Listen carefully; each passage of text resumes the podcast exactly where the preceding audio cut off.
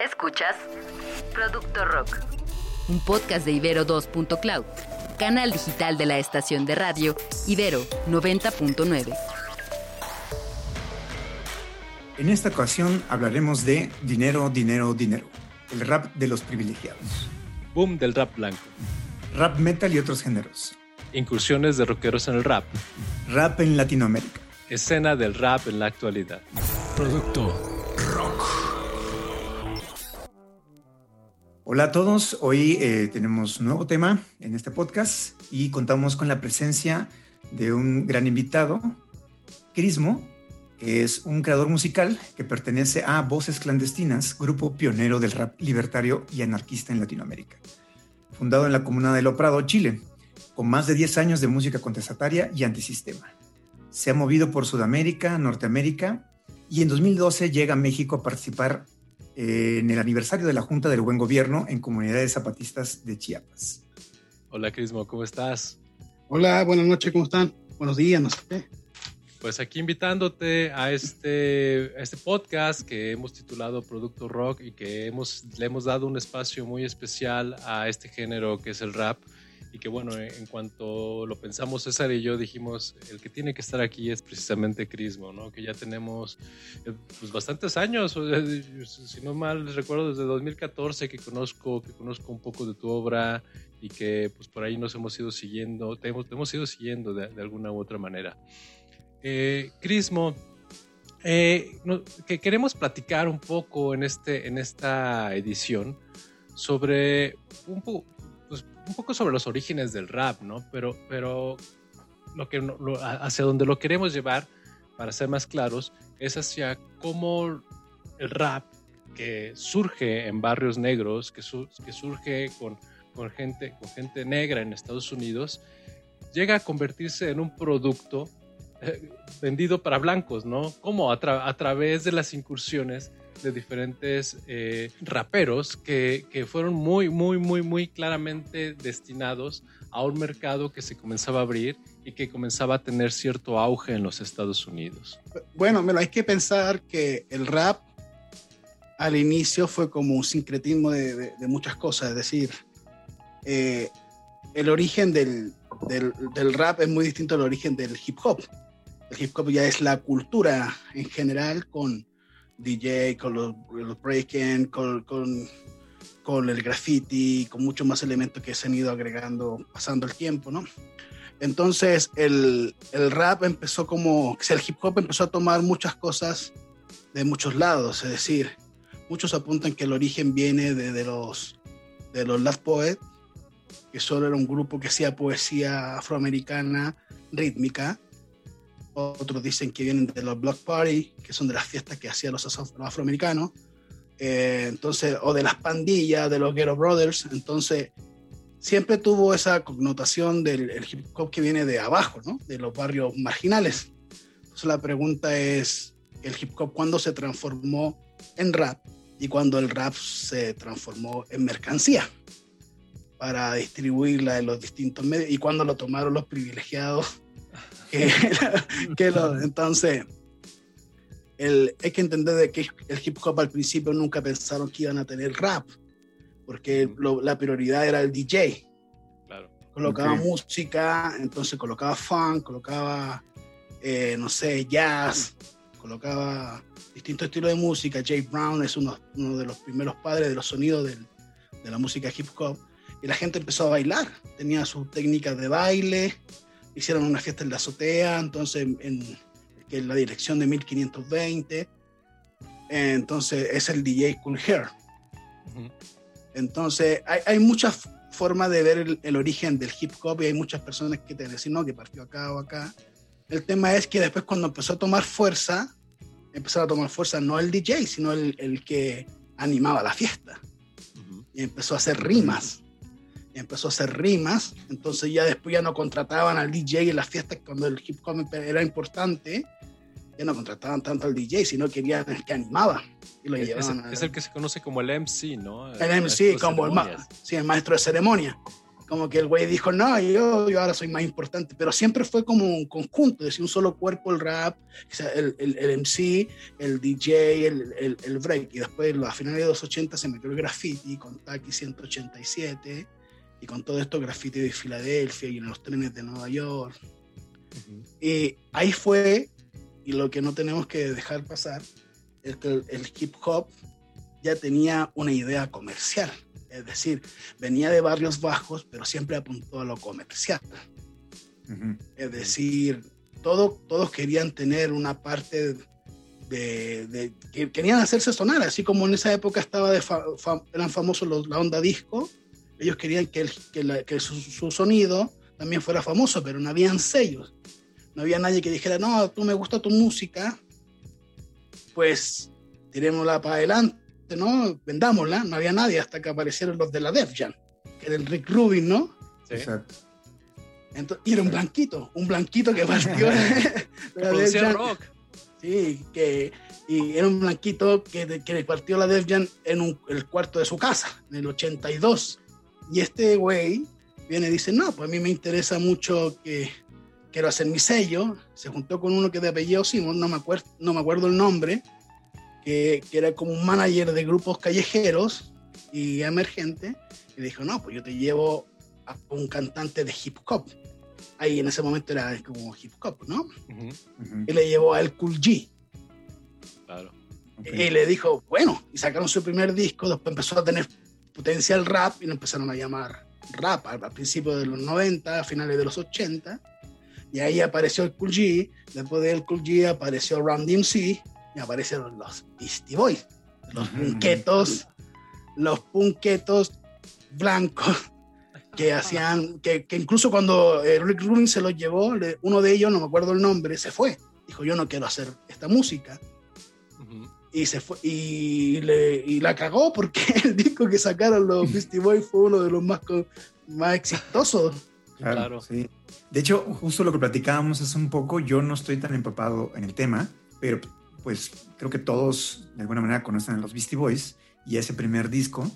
Y una de las cosas que me impresionó fue como esta fusión que tiene todo sentido ahora sabiendo quién era Rick Rubin, eh, de mezclar el rock, el heavy metal y el rap, ¿no? Y, de alguna manera apropiarse de esto, eh, que bien dices, pues, este, aunque ya tenía una mira comercial, pues no se había hecho por, por blancos, ¿no?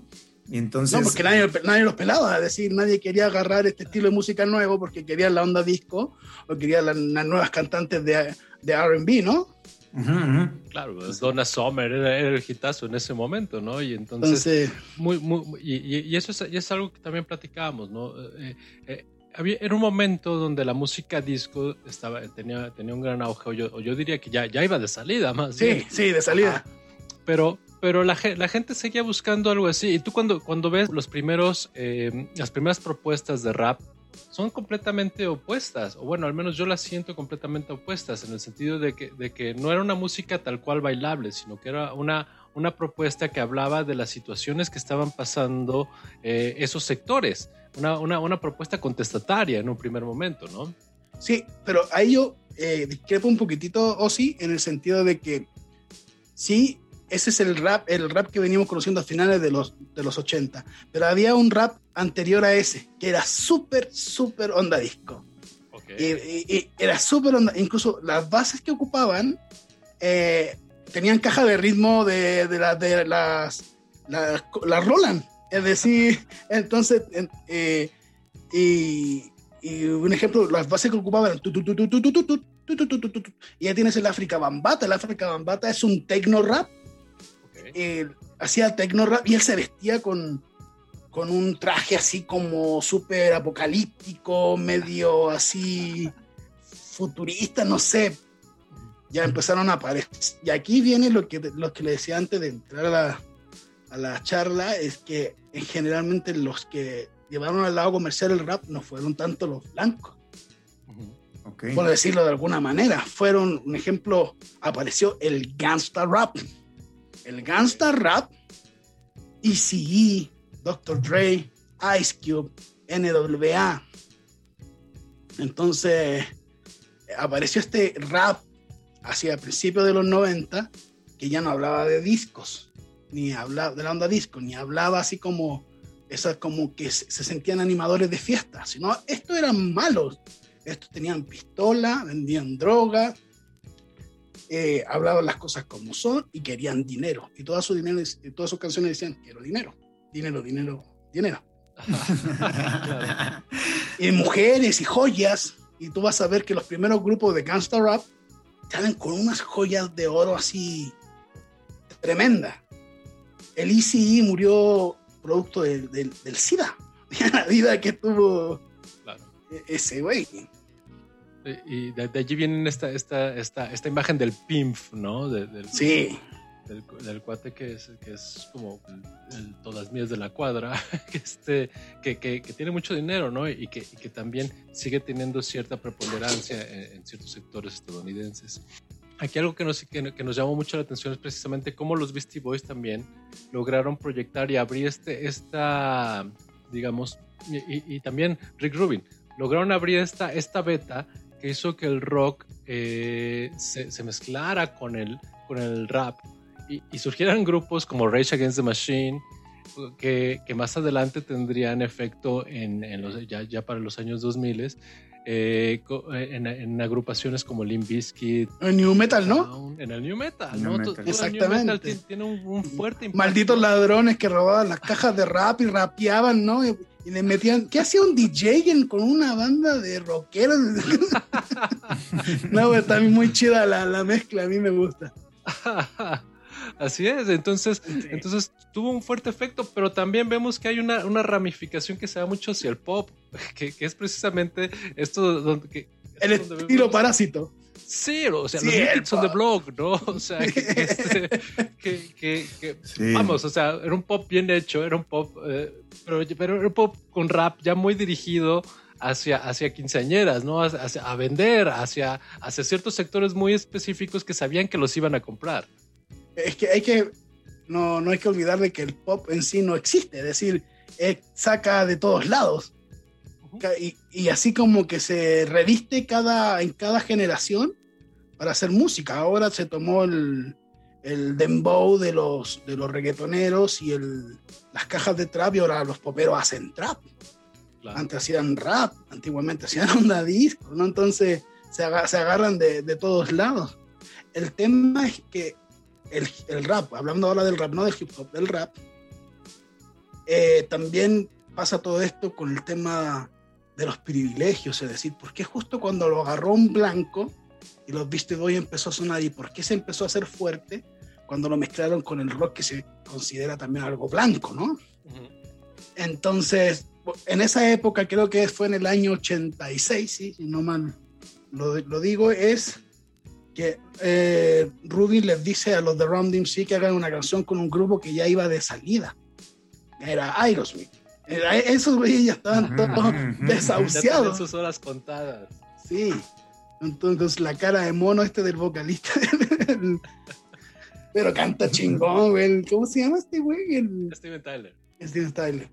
Y, y este güey hicieron una rolota. Una, una rolota que ya la, ya la tenía antes Aerosmith y ya metieron a Ron DMC los rapeos cuando rompen la muralla y todo estaba muy chingona. Oye, eh, Crismo, pero ¿qué está pasando actualmente eh, en el rap en Latinoamérica? Porque también, eh, cuando te decía hace rato, es que, es que pareciese que en, los años 2000 desapareció el rap y no, o sea, en, en realidad sigue con mucha fuerza y, vemos que todavía, que, hasta hoy en día hay productos muy interesantes como esta de la batalla de gallos, ¿no? Y que, que, es, una batalla internacional de, freestyle muchas veces y que tiene, que tiene bueno, más bien ha surgido a partir de, de, una, de un movimiento, de un movimiento que se ha preocupado por mantenerlo por tratar de estar diciendo algo, por tratar de tener una propuesta del rap, independientemente de, lo que está pasando en el mainstream. El, las batallas de freestyle eh, son históricas dentro de la cultura hip hop, es decir, hay videos de los años, finales de los años 80, principios 90, que salen raperos que ahora son conocidos, Percy P, Lord Finesse, que son raperos underground pero conocidos dentro del ambiente de rap, que estos compas freestyleaban en la calle y se desafiaban. Y antes de eso se, se, se, desafiaban bailando, o eran competencia de DJ, o eran competencia de baile o de graffiti. Esto se pasó al rap y el rap ahora empieza la, la competencia de quién es el, el que tiene como, decir, quién es más rápido en hacer la rima perfecta en el momento, ¿no? Tiene como esa velocidad de, de hacerlo. El, el, tema es que eso ahora tuvo como que se, como que despertó, es decir, mucha banda le llama mucho la atención y obviamente yo desconozco que cuánto genera esto en, en el tema de las batallas, pero sé que ya tiene nombre de productos, ya se mercantilizó, es decir, se llaman Red Bull, es decir, ya es como decir, es como decir la batalla Pepsi, es como decir la batalla Coca-Cola. Es decir, tiene, es Red Bull, ¿no? Entonces, ya el, ya el, sí el, el producto per se se vuelve mercancía, una mercancía que se transfiere, que tú crees, esa empresa tiene, tiene auspiciadores y debe ganar un montón de dinero y transan con la cultura, ¿no? Y, y, y, por lo que he escuchado de personas que participan en esos eventos, amigos que, personales, todo, es que si ganan un montón de dinero, que viajan, es súper entretenida, es decir, no tengo nada que decir de eso, pero ahí tienes un ejemplo claro de cómo el rap se transforma en una mercancía. Y si tú hablas con muchos raperos, muchos raperos así que son así como de la vieja escuela, no pasan, no lo pasan, lo odian, lo, lo detestan. Es decir, no, no quieren aceptar este, este, este, nuevo movimiento, yo no tengo problema, es decir, está chido porque las cosas tienen que cambiar, está chido, pero ahí en el fondo lo que están ganando son las empresas, creo yo, es decir, desconozco muy bien cómo es, pero donde vas hay un montón de publicidad y, y un montón de marcas que solo les interesa ver cómo compiten para que estos tengan dinero, ¿no? Hasta, hasta puesto. Claro. ¿no? De hecho, Sí, hasta estaba leyendo un poquito, hace poquito, de que en España ya había en casa de apuesta que cuando habían esos eventos iba gente a apostar por quién le iba. No, y sí, está muy. Se está manejando muchísimo dinero, no, hablando de eventos. Dinero que no le llega a los raperos. ¿Cómo? No le llegan claro, a ellos porque sí, ellos seguro. Sí, estaría chido que le llegaran a los que cantan, pero yo creo que les llega una, una tercera parte nomás de lo que aunque lo interesante también es esto, cómo repercute como en la cultura, pues digamos, eh, yo lo que conozco de toda esta parte de, de, concursos y de batallas de freestyle, ¿no? Que ya está siendo pues masivos, internacionales, con patrocinadores, con mucha producción, con este manejo de dinero pues tan grande, es que finalmente también el atractivo está en, en, los jóvenes, ¿no? O sea, los jóvenes están siguiendo a eh, estos eh, nuevos raperos, que están diciendo este, cosas que se identifican con eso, ¿no? Porque a mí me toca verlo también con muchos chavos y, este, y pues que tienen esta atracción con el rap, con el trap, con, con, con todos esos movimientos, ¿no? Y que finalmente este, también por eso generan eh, pues, tanto dinero, porque tienen pues, un mercado de alguna manera, ¿no? Que está conectando con esa parte, ¿no? Sí, pero sabes que sabemos de que tiene una, una, muerte anunciada. No sé por qué sé que eso no va a durar mucho. Por, el, por esto mismo de que estas empresas grandes que manipulan los movimientos como producto, llega un momento en que se cansan y las tiran.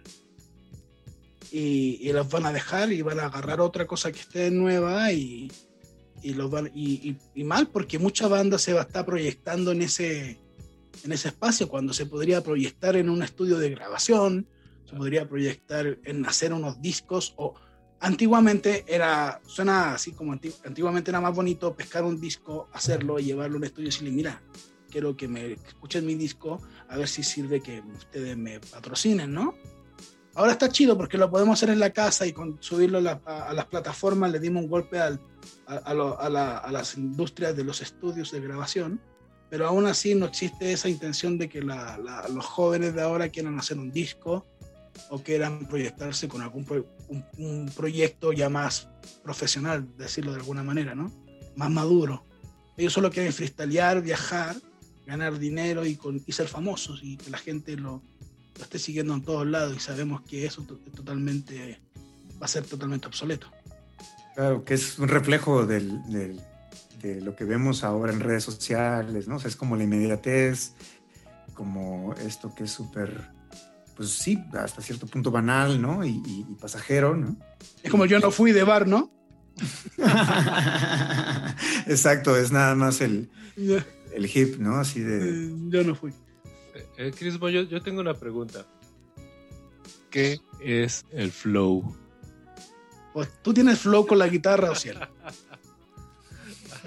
tú tienes flow con la guitarra. El flow? el flow es como. Eh, eh, antiguamente se ocupaba para decir, ah, mira, rapea muy bien, tiene un buen flow. Es decir, tiene una buena técnica. hay unos raperos que cantan solo como. Ah, y hay otros que pa, pa, pa, pa, pa, y que en un segundo te mataron, ¿no? Entonces eso es tener flow, tener estilo, tener así como el fluido, ¿no? Pero ahora se le aplica todo, es decir, tiene buen flow en vestir, buen flow en pintar, soy el rey del flow, el Ociel tiene flow cuando toca la guitarra, así. Crismo, dos preguntas nada más para cerrar. Eh, ¿Dónde podemos encontrar tu material? Ah, sí, sí hay... En la batalla de gallo. no, eh, si hay alguien interesado en escuchar tu material, ¿dónde lo puede encontrar y cuáles son tus redes sociales? Ah, mira, en Spotify, en, en iTunes, en Amazon si lo quieren comprar. No, no. ¿Cómo, ¿Cómo, lo encuentran? Como Crismo BC, como Crismo BC o, y, o como Voces Clandestinas y me, me encuentran ahí, aparece todo mi repertorio, mis canciones, mis discos, mis canciones de instrumentales, mis colaboraciones, ahí me pueden encontrar. Y si no, me pueden agregar ahí en el Facebook o no sé. Como, ¿Cómo te encuentran en el Facebook? Como Jeremías Manhut. Pero fue un nombre que le puse un día porque ya le quería cambiar, ¿no? Estaba leyendo el libro de Dostoyevsky del humillado y ofendido y salió un tipo que se llamaba Jeremías y dije, me voy a poner Jeremías. Después ya no lo pude, no lo pude cambiar más, más en la vida, porque el Facebook asumió de que era mi nombre real. Pero, o, si colocan Crismo en, en Facebook, ahí aparezco también. Nada, pues una super charla acerca de rap, de hip hop, una cátedra de la historia, del género, de cómo se conecta con la mercadotecnia, el producto, todo. Entonces, pues muchas gracias, Crismo no, gracias a ustedes por invitarme. antes de cerrar, hombre?